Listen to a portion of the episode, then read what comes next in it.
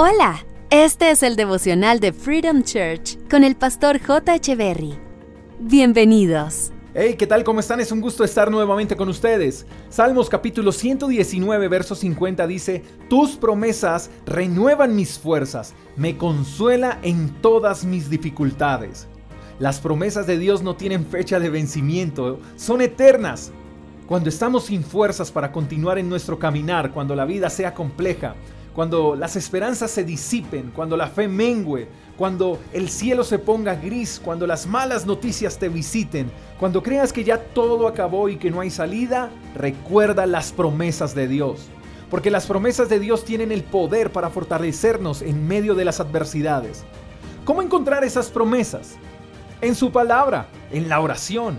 Es por eso que el leer la palabra, el invertir tiempo en la oración produce paz, produce descanso porque los problemas siempre estarán ahí, las dificultades serán parte de nuestra existencia y entre más difícil sea la situación, entre más compleja sea la vida, más necesitaremos de Dios.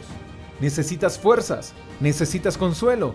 Corre, busca la Biblia que tienes en casa y antes de leerla ponte de rodillas y ora a Dios. Dile que necesitas de Él, que necesitas de su ayuda y de su consuelo. Dile que ya no puedes más, que necesitas que te rescate. Dile que necesitas consuelo. Habla con Él. Él es tu Padre y siempre te escucha.